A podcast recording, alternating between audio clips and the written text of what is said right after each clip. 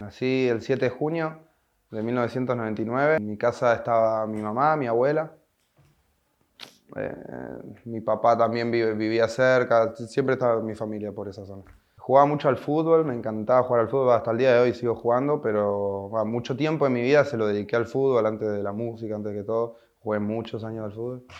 Andaba en bici, jugaba a la bolita, esas infancias que ya como que ahora medio que desaparecieron, fui creo que la última generación que llegó a, no sé, ya no veo tanto nene jugando a la bolita, ahora tanto con el celular y... No, y era bastante travieso, re curioso, todo, me metía en todos lados. En mi casa siempre escuchaba música, siempre mi abuela tenía eh, como el bar del barrio donde la gente comía, donde la gente tomaba una cerveza, donde la gente grande se juntaba ahí, donde jugaban a las cartas y siempre estaban escuchando música, se escuchaba de todo, tango, se escuchaba cumbia, pero más santafesina o la nueva luna o un poco de eso mi papá escuchaba mucho rock, o sea que tenía un poco de todo. Y, cuando empecé en, el colegio con unos compañeros conocí el rap. Y, ahí todos los viernes me acuerdo que había una feria en la esquina de mi casa que vendían todos los CD pirateados y traían todo lo nuevo del reggaetón, todos los viernes. Entonces yo iba todos los viernes y ahorraba para ir a comprarme un CD y traían todos los temas nuevos de Daddy Yankee, Don Omar, Teo Calderón, Wisin y Yandel. Entonces yo iba y me compraba ahí los, CDs y eso era lo que más consumía, pero de rebote escuchaba un montón de música que, de, mis familiares. Y bueno, ponerle que a los 12 años, por ahí 11, mi mamá compró una computadora para mi casa, que era una computadora de hogar, no era una computadora gamer o para producir. Y yo la llené de programas de edición, de juego, de edición de video, edición de música, todo. Y empecé a mirar tutoriales todo el tiempo de, producción, hasta intenté hacer beats, pero era malísimo y no, iba para los beats. Eh, y empecé a grabar unas voces, poner que agarraba un tema de reggaetón y hacía como, como, como un remake, o que lo cantaba arriba y me lo grababa. Y con, con esas primeras cosas como que, que fue mi introducción a, a, querer como hacer música, pero en realidad estaba como copiando otras cosas. Hasta que cuando conozco el rap como a los 13 años, 14, ahí sí, ya me volqué a, a querer hacer mi música. Y ahí, ahí como que al principio no, no, me gustó mucho. Y llegué a mi casa y empecé a buscar en YouTube todo lo, todas las batallas de freestyle de Jalabalusa en ese tiempo. Que eran batallas del 2011, 2012. Yo esto en 2013 ya estaba mirando. 2012, 2013. Ahí empecé a mirarme, me, miré toda la historia del rap de Argentina, toda, y de, España, no sé, piezas, todos los que competían en España, empecé a mirar todo. Y ahí me volví un friki del rap, como que me, encantó toda la, toda la movida, todo, todo, todo. Iba a todas las competencias, vida y por haber todos los días. Salía del colegio y me iba a rapear y volvía re tarde. Y al otro día igual, y al otro día igual, y al otro día igual. Y esperando que llegue el fin de semana para ir a competir. Iba a los trenes, rapeábamos en los trenes, en los subtes. Juntábamos como para la sube, porque teníamos que llenar la sube de toda la semana que nos íbamos para todos lados. Y y así todo el tiempo, todo el tiempo metiéndome. Los primeros empecé como en 2013 por ahí, después de que de toque gana la Red Bull en Argentina, que para mí eso marcó un montón porque yo me estaba volviendo re fanático del freestyle y justo se hace la Red Bull en Argentina y justo la gana un argentino. Era como, dale, es el momento de que, que van a poner los ojos en el rap de Argentina. Y ahí me puse las pilas, empecé a ir a varios eventos a mirar y al cuarto, quinto ya quería rapear. Una vez me invitan a la casa un compañero y quiero rapear y no me salía nada. No me salía nada, no me salía nada, no me salía nada. Me fui, me enojé, me fui enojado porque no me salía nada. Y me puse a practicar en mi casa sin parar, sin parar, sin parar. Y después fui y me anoté. no, miento. Y de ahí mando, mando un video para la Red Bull como de, de confianzudo, como ah, lo mandan todo, ni voy a quedar y quedo. Sin competir en ninguna plaza. Quedé seleccionado para la Red Bull, para las eliminatorias que era de jurado de toque, que yo venía de verlo campeona de toque y que me había incentivado. Y con todas las bestias que yo miraba por YouTube, me las encontré ahí, estaba, estaba rogando que no me toque con ninguno porque me iban a matar, yo era malísimo. Y no, tuve suerte, me tocó con otro pibe que estaba recién arrancando, no quedé, obvio, eso fue en 2014.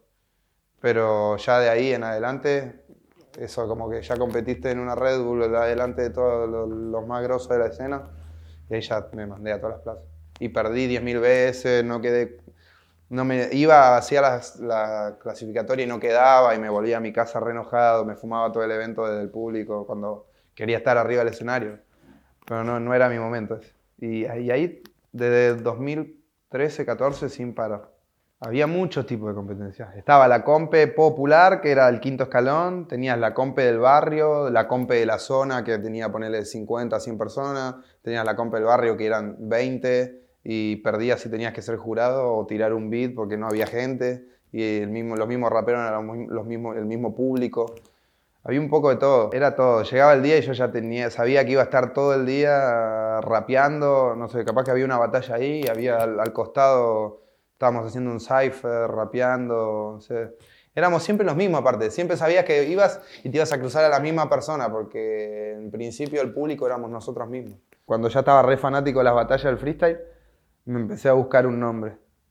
Yo me llamo Ignacio, me dicen Nacho, Nacho ya existía, era Nacho con el que después hago equipo. Entonces, buscando un nombre, buscando, buscando, buscando, hablando con un amigo, así como estamos ahora charlando, no sé qué decía, decía eco. Eh, como un techo muy alto, así de chapa, y hacía eco, eco, eco, todo lo que decíamos. eco, le digo, eco, ese es mi nombre. Y primero me lo había puesto SO, y no me gustaba, como que quedaba re feo. Eco, es SOMC, Eco MC. Y después le agregué la K y quedó Eco. Fines de 2015, principio de 2016. Ahí, em, ahí empieza Creo que el 2016-2017 fue mi mejor etapa compitiendo lejos. Me acuerdo que me fui de viaje de egresados, que yo tenía 17 ahí. Me fui de viaje de egresados en 2016 creo. Y, y, ahí como que ya era un poco conocido en el ambiente del rap. Ponele que fui a, Bariloche y me habían pedido dos, tres, cuatro fotos. Alguno que me decía eco, eco.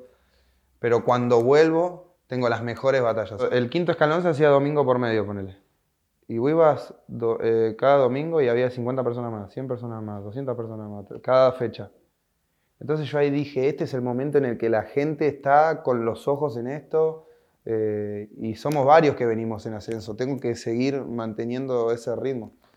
Y el 2016 fue donde explotó todo, fines de 2016.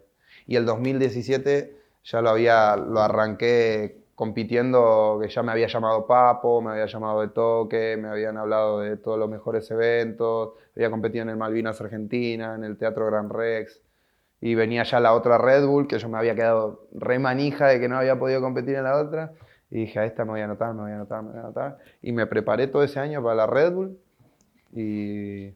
pero a lo último me desinflé. Antes de llegar a la Red Bull, no quería ir a la Red Bull. Ya venía compitiendo hace tanto y después empecé a competir por, porque todos los fines de semana nos llamaban para competir de Santa Fe, de acá, de allá, de acá.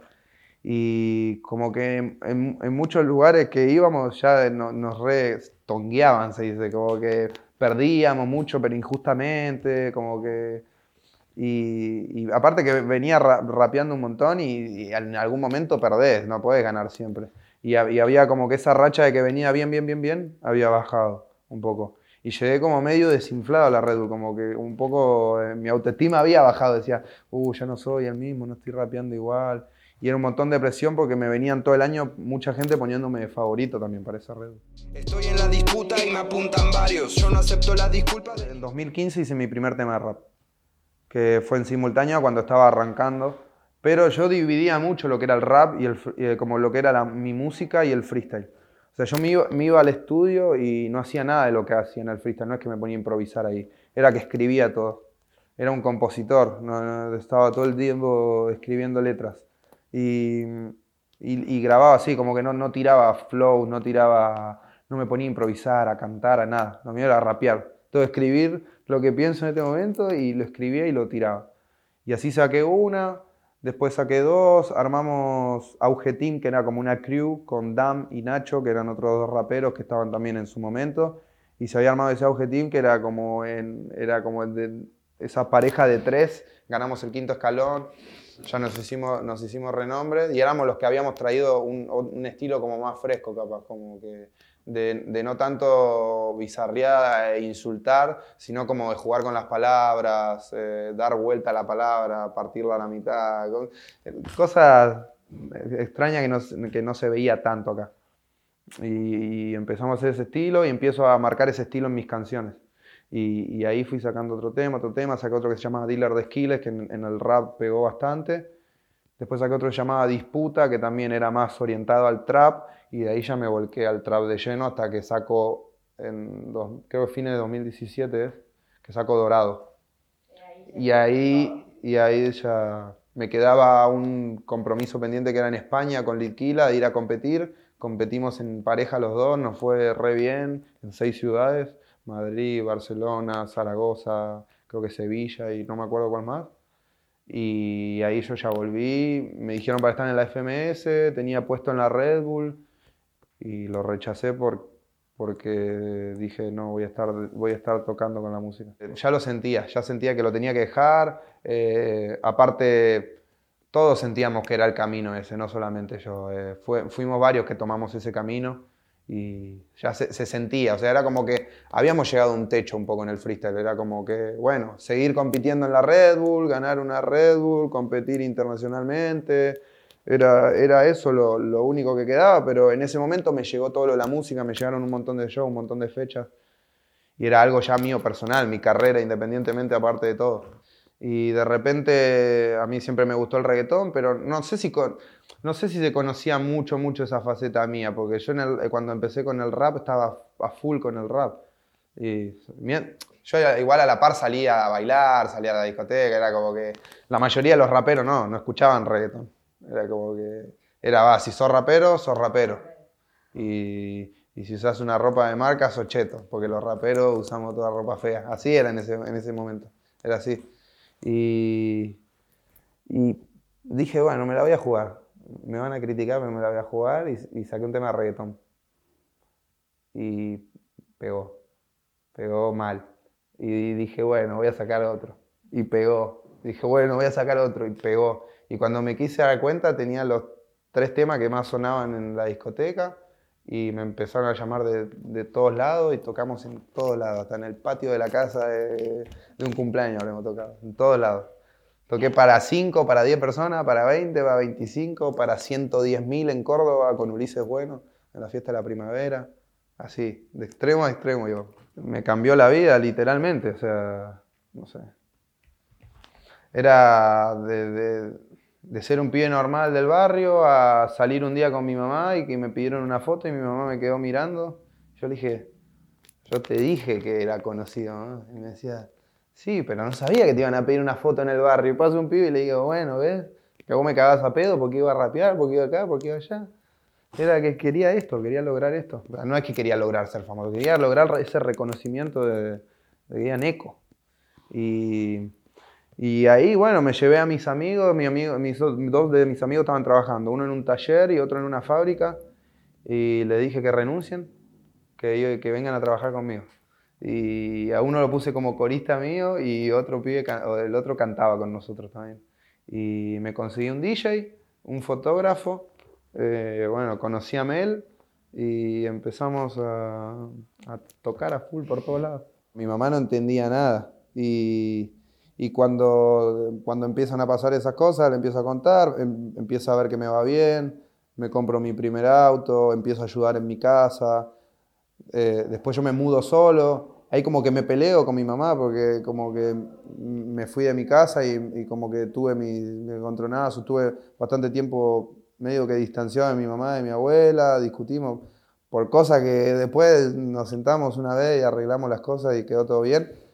Pero nada, ese momento había sido bastante feo porque estaba en mi mejor momento, pero a la vez me había peleado con mi familia por, por cosas que no, no, no, no, tenían, pero porque era todo muy nuevo para todos. Como, como que se mareó todo el entorno, hasta yo mismo, y nos mareamos todos. Y empecé a volver para acá, eh, empecé a juntar con todos mis amigos que me juntaba siempre, que porque estábamos todos los días de viaje, lo único que hacía era trabajar. Trabajar, trabajar y estar de joda, trabajar y estar en esa época. Y, y me había perdido un poco de, un montón de cosas que, que- capaz no estaba viendo porque estaba en una nube de pedo. Y cuando bajé un poco a la tierra y, tuve como un poco mi descanso y, tuve mi tiempo solo para pensar y estar en mi casa, tuve un montón de tiempo después de todo eso encerrado en mi casa solo, no quise tocar más, no quise cantar más. eh, ya como que no me daba mal la cabeza. Había explotado por dentro. Y ahora cambió todo, es muy, muy distinto, muy distinto porque ya estoy trabajando con una, bueno, primero empecé a trabajar con una disquera, que yo primero siempre fui independiente y, y- y me mantuve independiente un montón de tiempo, de que desde que pegué la primera canción ya me querían venir a firmar y, y en ese momento yo estaba como que re, re necesitado de, de plata en ese momento, pero no me dejé cegar por toda la plata que me pusieron arriba de la mesa porque yo sabía que era algo que realmente no me convenía en ese momento. Después firmo como una distribución, empiezo a trabajar como a, sacar mi música, a meterlo en las plataformas digitales, a que yo tenía un canal de YouTube que por inexperto y por, por ser un pibito que estaba, le estaba yendo bien, como que una gente me hace firmar, como que empieza a cobrar mis regalías de YouTube, que me lo iban a pagar ellos, qué sé yo. Cuestión que me desapareció un montón de plata y, era entrar en juicio y reclamarle el canal que tenía un montón de canciones con un montón de millones de visitas. Y lo llamé por teléfono y le dije, ¿sabes qué? No, no, no te voy a dar el gusto. ¿Sabes qué voy a hacer? Voy a eliminar el canal de YouTube. De YouTube. Chau.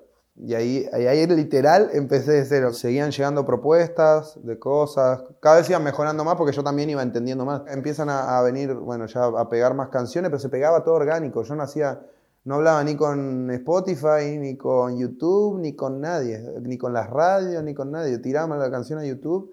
Y en ese momento estaba tan, tan prendida toda la escena que se, se pegaba, se pegaba y se pegaba y se pegaba. Fue una seguidilla, creo que de 50 temas de, de argentinos que se pegaban uno atrás de otro. Del canal de Mueva Record y de todo que esa seguidilla de canciones.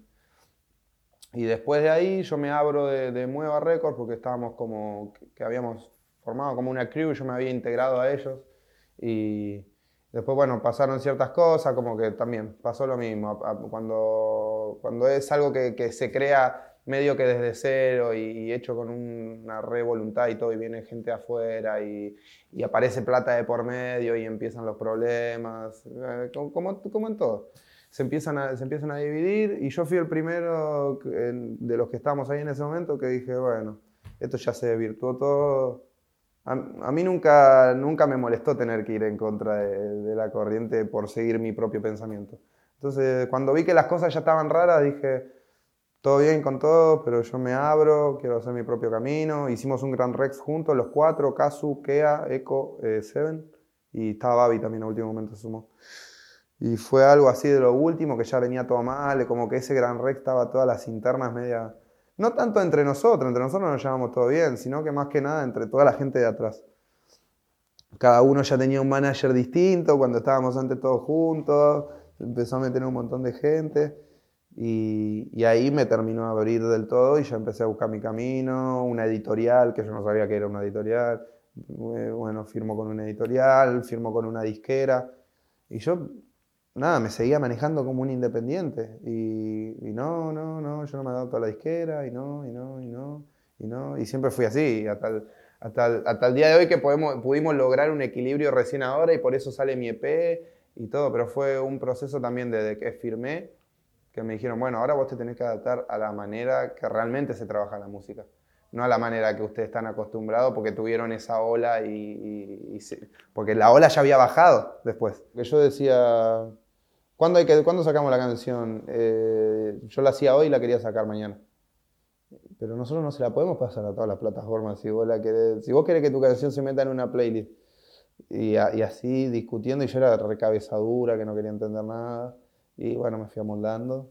Y, y hasta el día de hoy puedo decir que ya trabajo como un profesional de la música, lo puedo decir. Empiezo a, a- hacer un montón de letras nuevas, empiezo a conocer un montón de cosas nuevas, empiezo a... Mi cabeza como que em- empieza a entender las cosas de, de otra manera, viajar también era, era un montón, empecé a relacionarme con gente mucho más grande, como tener charla de que ya no era un nene, como que ya estaba charlando de, de negocio, de empresas. Me armé el estudio en mi casa como me siento cómodo, como me gusta. Ya tengo mis productores con los que, con los que me siento cómodo y, entienden cómo quiero sonar, cómo, qué es lo que, lo que busco.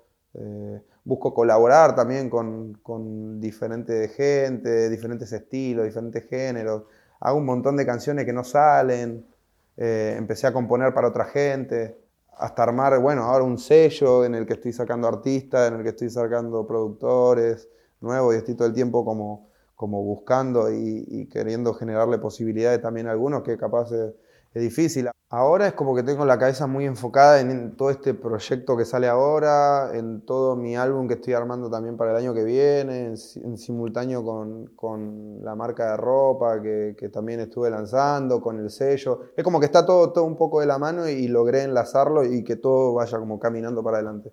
Entonces, eh, eso es lo que tengo ahora en mente y, también seguir desarrollando, ponerle con el sello, no tener los mismos errores que tuve con mi carrera. Siempre me gustó como como que, no sé, ir, ir a un lugar y, me pasaba que ponerle, escuchaba a un artista que, estaba, eh, que era emergente, que tenía 5.000 reproducciones. Y yo le ponía el ojo y no sé, si lo mostraba a mi amigo, le decía, mira este que está saliendo acá, ponele, veía alguno de Estados Unidos, veía alguno de acá, veía uno de España, veía uno, mira este que está saliendo acá. Y pegaba, pa. Le mostraba a otro, a mi amigo, le decía, mira este que está saliendo, no sé, acá. Levanté una piedra, mira, salió uno. Y no sé por qué, y, como que tenía la, tenía la visión. Y ahí empecé a, darme cuenta de que no lo estaba enfocando en mi música, como que estaba teniendo la visión, pero se lo contaba a mi amigo nada más, no, iba a ningún lado. Eso no me iba a hacer ganar plata que le cuente a mi amigo la visión que tenía. Entonces empecé a poner esa visión en, lo que realmente genera. Y así nace la idea del sello. También ayudar a mis amigos, que ahora los, primeros que tengo son mis amigos y que le estoy dando una mano y, y están recontentos porque siempre quisieron hacer música, pero no, tuvieron las herramientas, yo tampoco. De, chico capaz que si eh, hubiese tenido las herramientas de alguien en el barrio hubiese grabado mucho antes. Eh, pero... Y, aparte con ello practico como productor, o sea, yo los estoy produciendo. También para, mejorar conmigo. Es un, es un poco de todo.